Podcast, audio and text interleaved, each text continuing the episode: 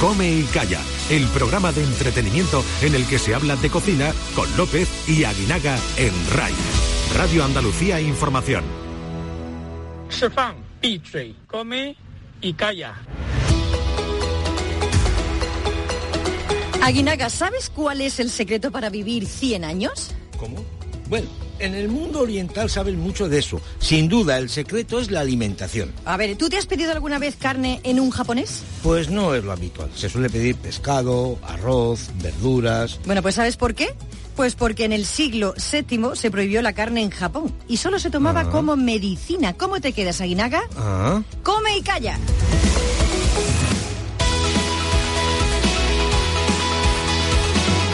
Cuando la civilización occidental penetró en el país nipón durante la segunda mitad del siglo XIX, el emperador Meiji decidió comer carne de vaca habitualmente. Se levantó la prohibición y se fue introduciendo en la dieta cotidiana de la población. Pero la población seguía pensando que la carne contaminaba la sangre, así que como no fue hasta la segunda mitad de la década de 1960 cuando se popularizó. Curioso. Pero Japón es el país con más centenarios del mundo. Hay registrados más de 65.000. Y según datos de la Organización Mundial de la Salud, su esperanza de vida es la más elevada del planeta. Además, la calidad de vida de los nipones de edad avanzada llama la atención. Escucha, 20 de cada 100 hacen una vida autónoma y existen decenas de anécdotas como la de una anciana que ha batido 23 récords mundiales en natación. Bueno, bueno, bueno, bueno, es evidente que es una cuestión de alimentación y por supuesto de hábitos de vida. Es un clásico de la sabiduría popular que para vivir mucho y bien hay que comer poco.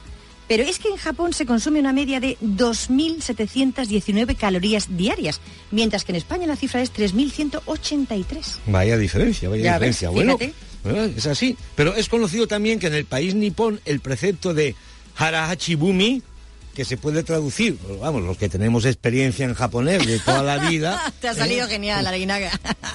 un 80, se puede traducir como un 80% del estómago. Significa que para mantenerse sano hay que dejar de comer antes de que el estómago esté lleno. Bueno, bueno, bueno, pues creo que para conseguir una estrella Michelin por el restaurante japonés Nintai en Marbella, Marcos Granda debe saber bastante sobre esto.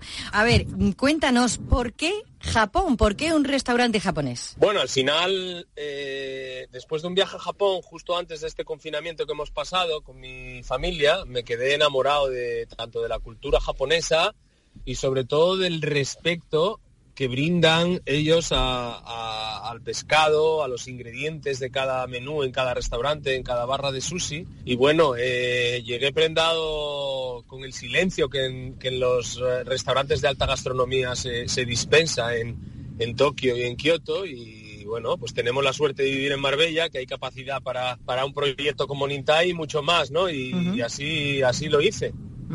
Ah, Interesante. bueno, muy buenas. Sumiller y jefe de sala, Granda, esto hay que escucharlo, ha obtenido esta primera estrella Michelin cuando el establecimiento todavía no ha cumplido el primer año.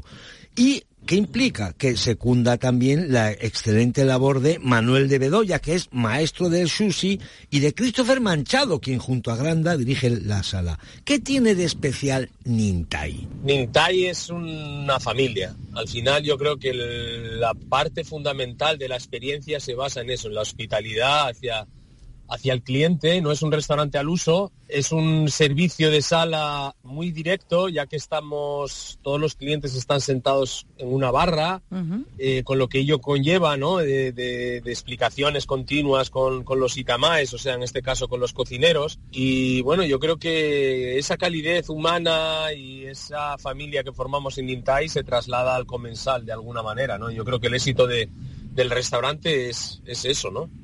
Bueno, los pescados y el arroz son dos pilares fundamentales, ¿no? Ya lo hemos dicho en la alimentación japonesa y lógicamente el sushi es la estrella. Bueno, fijaos que cada persona consume en Japón 6 kilos de pescado al año. Es más del doble de lo que toma, por ejemplo, en Estados Unidos o en España. Y mira que aquí se toma pescado. Bueno, pues también tenemos con nosotros a Manuel Bedoya. Él es maestro sushi o sushi man, ¿no? Como se les llama ahora. Manuel, tú eres, eh, formas parte de un equipo. Sabemos que hay, hay más como, como tú, ¿no? Y trabajando en esa, en esa cocina delante del público, como, como comentaba Marcos. Eh, bueno, cuéntanos un poco cómo preparáis ese menú, porque tengo entendido que tenéis solo un par de menús, ¿verdad? Eh, ¿Y qué tipos son? ¿Cómo, ¿Cómo los hacéis? Cuéntanos, haznos la boca agua. Vale, perfecto. Mira, pues nosotros tenemos tres partes en el menú. Diferenciamos el menú en, en, tres partes. Una primera parte que son platos fríos y calientes, que elaboramos el equipo de cocina. Después tenemos una segunda parte, que sería la parte del sushi, la parte de las piezas, donde cada día elaboramos eh, los pescados según mercados, según disponibilidad. Elegimos siempre el producto más fresco y lo preparamos delante del cliente. Cada día seleccionamos en ese menú ocho piezas diferentes, que serían para el menú largo, y siete piezas serían para el menú corto. Solo cambia una pieza. Entonces, pues, jugamos un poco con pescado blanco, siempre tenemos alguna piecita de atún, algún pescado ahumado, alguna pieza con alga, y ya luego, una vez terminada la parte del sushi, daríamos parte a la última parte del menú, que sería la tercera y última, que sería la parte dulce donde tendremos un, prepostre que, nos ayuda a limpiar, un postre y después terminamos con unos bocaditos, unos bocaditos para terminar. Bueno, muy bien, muy bien, muy bien. El sushi que nació como un método de conversación, uy, de, conversación, de conservación. Estoy yo que me, me trabuco. No, a estas horas me trabuco, claro, tengo la boca, vamos, que me... Mm, la hora de comer, la hora de comer. de conservación del pescado en arroz, ¿no?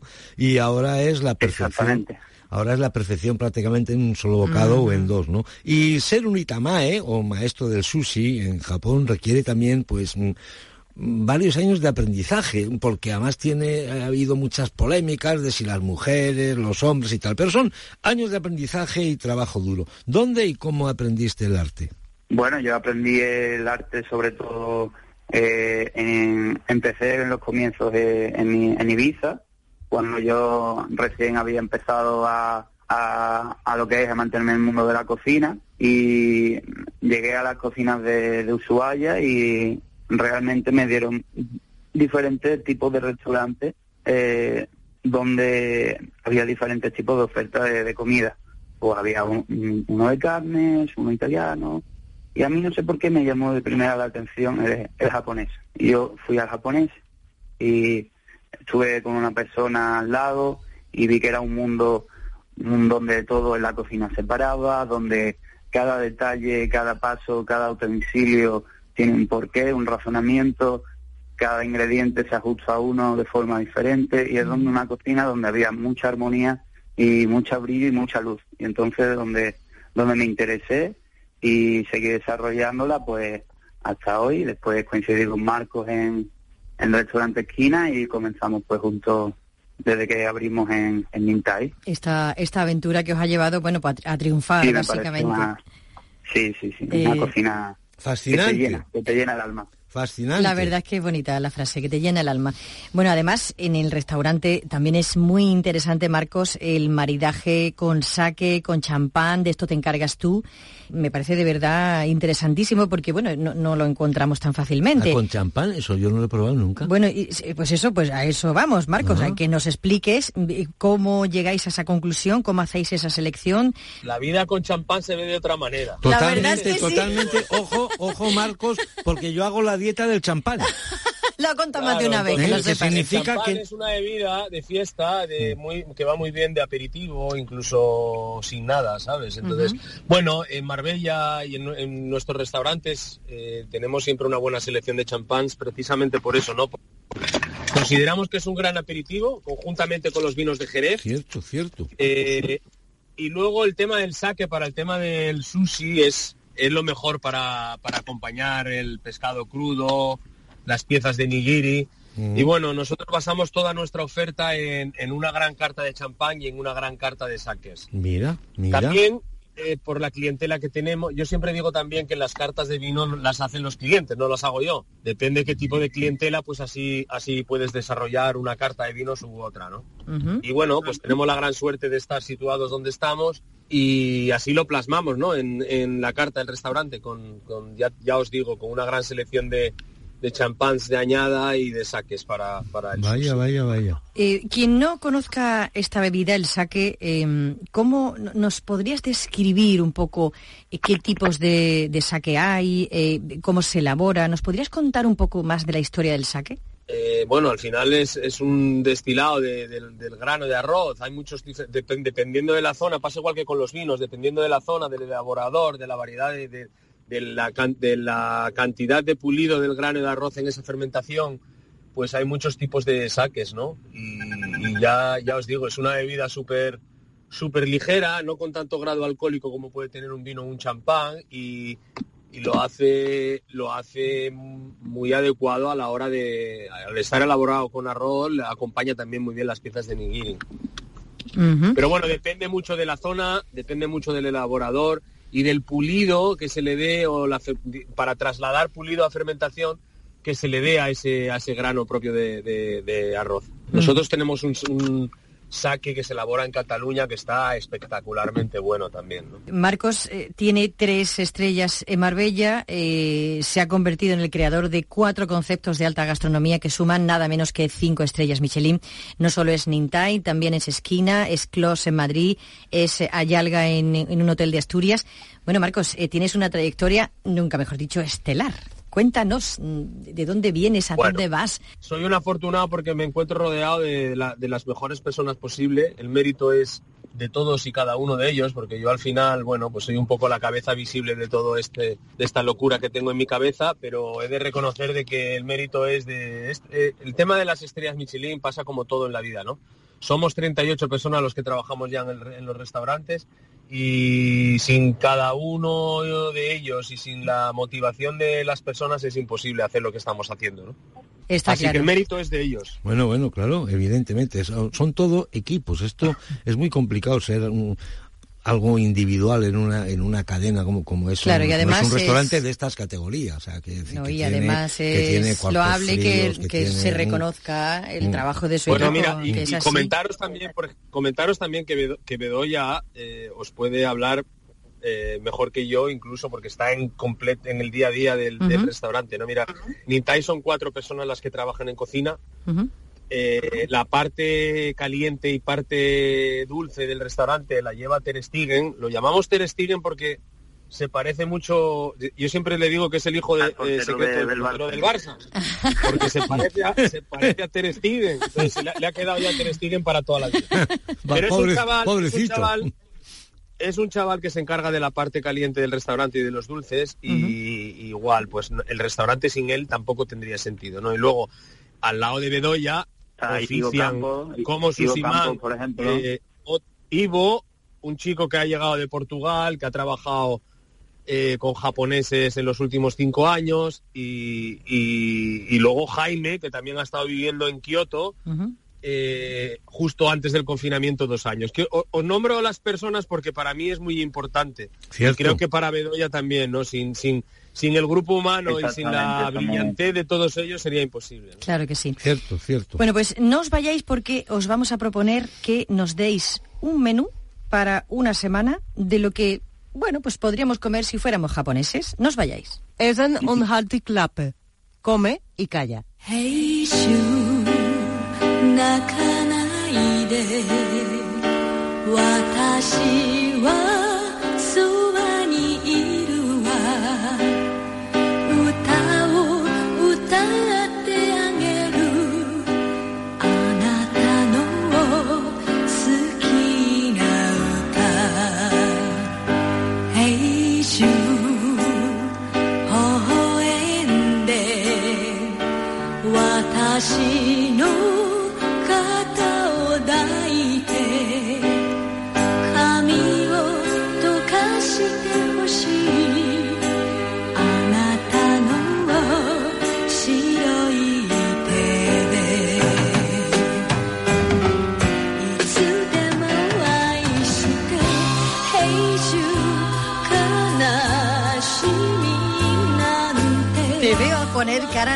Aguinaga. ¿No te gusta la versión de Hey You de los Beatles en japonés? Pues... Rarillo, es rarillo, cuando ¿no? menos, cuando menos curiosa, cuando menos Pues curiosa. tengo, tengo una última versión para el final del programa Vaya, que vaya, te vaya, vas a morir, No, pero Aguinaga, está- te vas a morir. Bueno, interesante, López, interesante, interesante. Y- interesante es también que una de las formas de conservar los alimentos más habituales en Japón es el secao. Bueno, y también en Japón y en Huelva, acuérdate que estuvimos sí. hablando con los tollos que lo hacían con el atún. Bueno, Sí. es que el secao aumenta el valor nutritivo de la comida. Fíjate. Por ejemplo, el nabo seco tiene 15 veces más energía de esta manera, 16 veces más fibra dietética y 23 veces más que en crudo. Fijaos qué cosa. Bueno, pues son muchísimas las posibilidades, ¿verdad, Marcos? ¿Verdad, Manuel? Bueno, pues eh, os hemos lanzado ese reto. ¿Nos daríais un menú así rápidamente? Pues, eh, ¿qué comería una familia eh, nipona, japonesa, durante una semana? Pues a mediodía, ¿no? O lunes sea, a viernes. De lunes a viernes. Eso, eso, tampoco, venga, venga, tampoco venga. mucho, venga. Propuestas, venga. propuestas. Ahí, ahí. Pues mira, eh, Vamos, lo, Manuel. bueno de la, lo bueno de la cocina japonesa es que es una gastronomía muy variada y que no es solo sushi. Eh, por ejemplo, por la mañana suelen hacer un desayuno que es recurrentemente salado, donde encontramos bastante tipo de proteína, como sea pescado, pues eh, podemos jugar con bonitos, podemos jugar con piezas de jurel, podemos jugar con piezas de caballa, un bolecito de arroz blanco, un poquito de fruta, a lo mejor un poquito de damame. Eso se podría variar, podríamos variar el tipo de proteína, podríamos meter vegetales.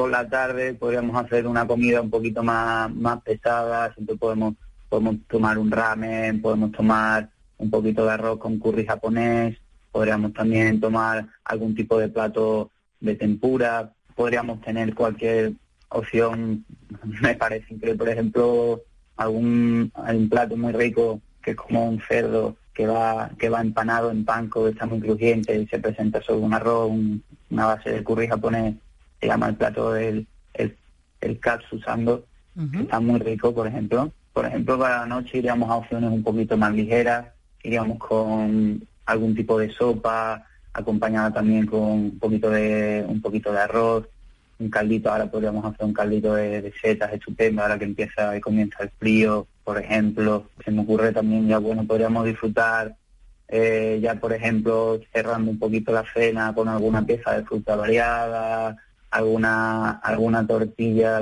que como hacen ellos la tortilla, que es una mezcla de huevos, un poquito de dashi, que es un poco el caldo base japonés, mezclado con un poquito de azúcar, entonces ellos lo toman mucho como un pase dulce al final de la cena, podríamos cerrar con esa tortillita ja- japonesa.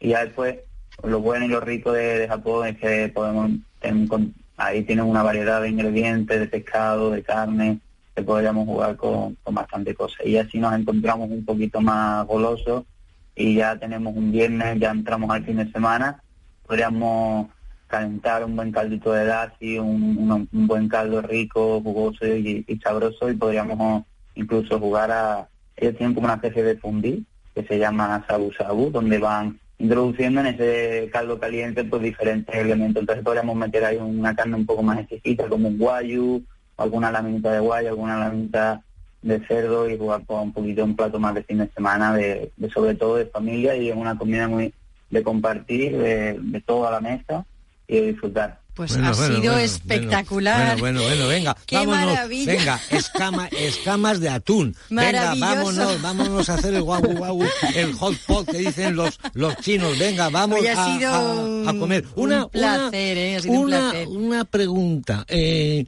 ¿Para ellos es más importante mm, el desayuno o la comida del mediodía? No, ellos van un poco por el dicho de que desayunan como, como un rey, eh, comen como un príncipe y cenan un poco como un mendigo, ¿no? Es como un poco, también eso, ellos son muy saludables en ese aspecto y sí que se cargan más de energía a la mañana y mediodía y luego hacen una cenita un poquito más ligera. Legumbres, legumbres quitándole damame, que es como una alubia, no suelen tomar mucho, mm, por lo que yo he leído de recetas Mm. eh, japonesas. No es tan común, encontramos más de, de base el arroz, podemos encontrar alguna legumbre fermentada, pero no es como aquí, por ejemplo, en España, que, que utilizamos legumbres tanto en guisos como en ensalada y en diferentes elaboraciones. Es un mundo fascinante. Oye, bueno, pues eh, Marcos, Manuel, muchísimas gracias por haber estado con nosotros, habernos ilustrado y enhorabuena de verdad por ese éxito que habéis tenido y que sigáis cosechando muchísimos más. Exactamente, nos habéis mostrado un panorama a todos magnífico. Gracias. Pues Gracias nada, a ustedes, muchísimas Gracias, gracias. y muchas gracias por, por la invitación y, y por poder compartir este buen ratito de, de cocina japonesa. Comparte mesa y mantel con un programa fresco como una lechuga. Come y calla. En Radio Andalucía Información.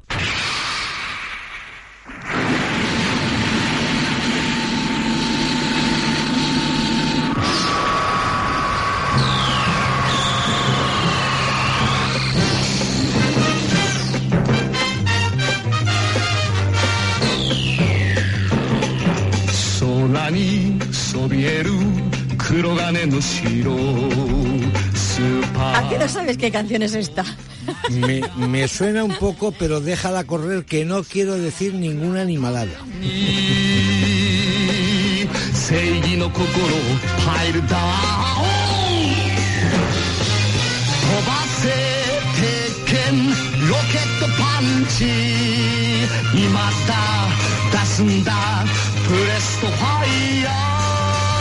Bueno, pues es la sintonía inicial de Mazinger Z. Ya decía O yo. sea, ya- muchos hemos crecido soñado con este robot, era casi una religión. ya decía yo, ya decía yo.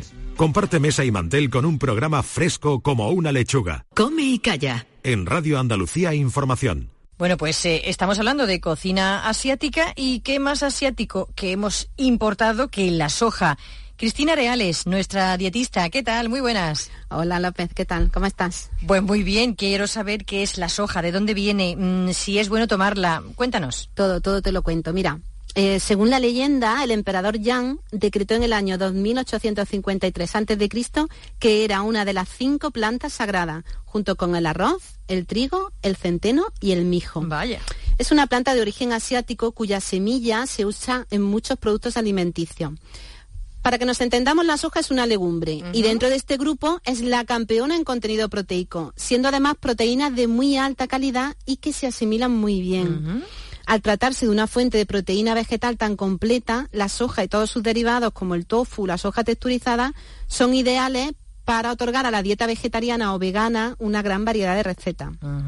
La soja contiene isoflavonas, que son unas sustancias similares al estrógeno, y actualmente, López, se estudia su papel en la prevención del cáncer, en las crisis vasomotoras, que son los sofocos de la menopausia, Ah, en la osteoporosis y además la soja en la dieta parece que reduce los niveles de colesterol e incluso puede reducir el riesgo de una cardiopatía. Bueno, pues mm, fantástico. Eh, eh, ¿Has hablado de algunas formas de tomar la soja, eh, el tofu, eh, la soja texturizada? Cuéntanos cómo podemos consumirla. ¿Cuántos tipos Sí, hay? te cuento. Mira, está por un lado el grano maduro, em, que es el grano cocido. Los granos de soja se pueden preparar como cualquier otra legumbre, en un guiso o en un potaje. Luego están los granos verdes, que se conocen como edamame y ya se encuentran en casi cualquier supermercado, tanto frescos como congelados. Encontramos también los yogures, la leche o las bebidas de soja, que son de sabor dulzón y que pueden sustituir a la leche de vaca. Y está el famoso tofu, que es muy común en dietas vegetarianas y veganas, que no aporta mucho sabor, pero su esponjosidad hace que absorba con facilidad otros aromas. Y por fin, eh, la soja texturizada, que es un buen sustituto de la carne en la cocina y que absorbe también muy bien los sabores.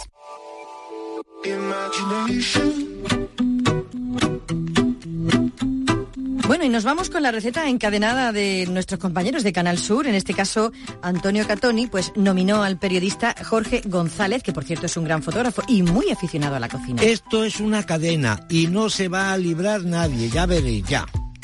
He elegido una receta de legumbres, que son uno de mis ingredientes favoritos, junto a las setas, uno de los productos que nos trae ahora el otoño, aunque eso sí, si no llueve en breve parece que vamos a ver pocas setas este año. Se trata de un plato de lentejas con setas y calabaza. Si os parece, vamos a enumerar los ingredientes. Las cantidades están calculadas en principio para cuatro personas. Vamos a utilizar entre 300 y 350 gramos de lentejas secas.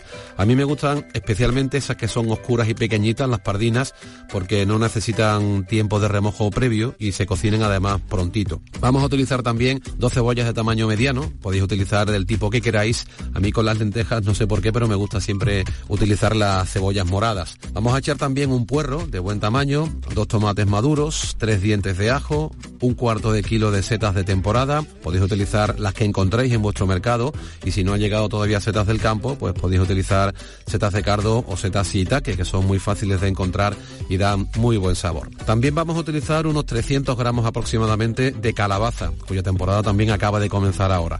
Yo prefiero la tipo cacahuete, o sea que naranjita con forma de cacahuete. Anotar también 100 gramos de queso azul o queso roquefort,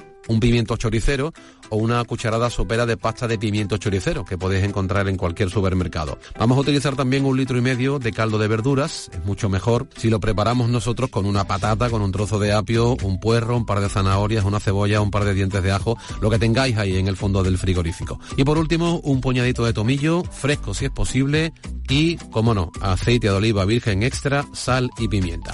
Y ahora si os parece, vamos manos a la obra. Veréis que es una receta que es muy sencillita, pero os aseguro que el resultado es una auténtica maravilla, sobre todo si sois de lo que os gusta la cuchara. Empezamos lavando y escurriendo las lentejas. Si utilizamos el pimiento choricero, tendremos que hidratarlo antes en agua caliente, unos 20 minutos aproximadamente. Después lo escurriremos, le sacaremos las pepitas y con una cucharita pues le quitamos la pulpa, que es lo que vamos a, a utilizar para el guiso. Si elegimos la pasta ya elaborada, pues ya la tendremos lista. Picamos las cebollas y el puerro, lo hacemos muy finito. Al puerro os recomiendo no quitarle mucha parte verde porque ahí está bastante parte de su sustancia. También picamos muy pequeñito los ajos. Pelamos y quitamos las pepitas de los tomates que vamos a dejar en trozos medianos, no muy pequeños. También tendremos que pelar y cortar la calabaza y lo haremos en un dados de unos 2 centímetros aproximadamente. Ponemos un poco de aceite en una sartén, eh, no mucho, simplemente para sofreír los ajos, las cebollas y los puerros, que no se queden llenos de mucho aceite. Vamos a estar así a fuego medio hasta que estén confitados. 14, 15 minutos, a lo mejor 20, depende de vuestro fuego. Cuidado que aunque no se quemen, eso sí, ¿eh? Luego añadiremos al sofrito los tomates y el pimiento choricero. Le ponemos una pizca de sal y también podremos añadir, si queréis, una pizca de pimentón. Si las setas son grandes, las tendremos que cortar en trozos más pequeñitos. Si son silvestres, si vienen del campo, no las mojéis para limpiarlas. Quitarles la tierra con un pincel y como mucho después le pasáis un pañito húmedo. Mientras eh, tendremos que poner también, eso lo podemos hacer mientras estamos también esperando que se haga el sofrito, en una olla ponemos el caldo de verduras y reservamos un poquito, como una taza. Y a ese caldo le añadimos las lentejas. Las ponemos a fuego suave durante unos 20 o 35, unos 20 o 30 minutos, o hasta que estén tiernas, depende eso sí también del tipo de lentejas que, que utilicéis. Cuando veamos que empiezan a ponerse tiernas las lentejas, a mitad de cocción aproximadamente, ponemos en la olla el sofrito de la sartén, el tomillo y los trozos de calabaza. Cuando la calabaza empiece a ablandarse, añadiremos las setas también. Una vez que las setas estén cocidas, rectificamos de caldo, si es necesario, le echamos un poquito de esa taza que hemos reservado. Al final añadimos sal y pimienta al gusto. A mí me gusta bien cargadito de pimienta porque digamos que se lleva muy bien la pimienta con la calabaza. Y para terminar, emplatamos y ponemos unos trocitos de ese queso azul que tenemos en la lista de los ingredientes, los echamos por encima para que se derritan con, con el calor. Esto con un buen trozo de pan, mejor si es integral, y una copita con un poquito de vino y a disfrutar, seguro que os va a gustar. Volveremos a estar aquí la semana que viene. Eso sí, podéis escuchar el programa de nuevo y también los antiguos en Radio a la Carta de Canal Sur Radio o en las principales plataformas de podcast. Solo tenéis que buscar Come y Calla Canal Sur Radio y también os encontráis en las redes sociales Come y Calla CESUR. Bueno, vamos a cerrar con la versión de ¿Por qué te vas de Janet? Pero en japonés. No me, no me, no me cuentes estas cosas que me, que me, en fin, en fin, en fin, en fin, en Hasta la fin. semana que viene. Hasta la semana que viene. Ay.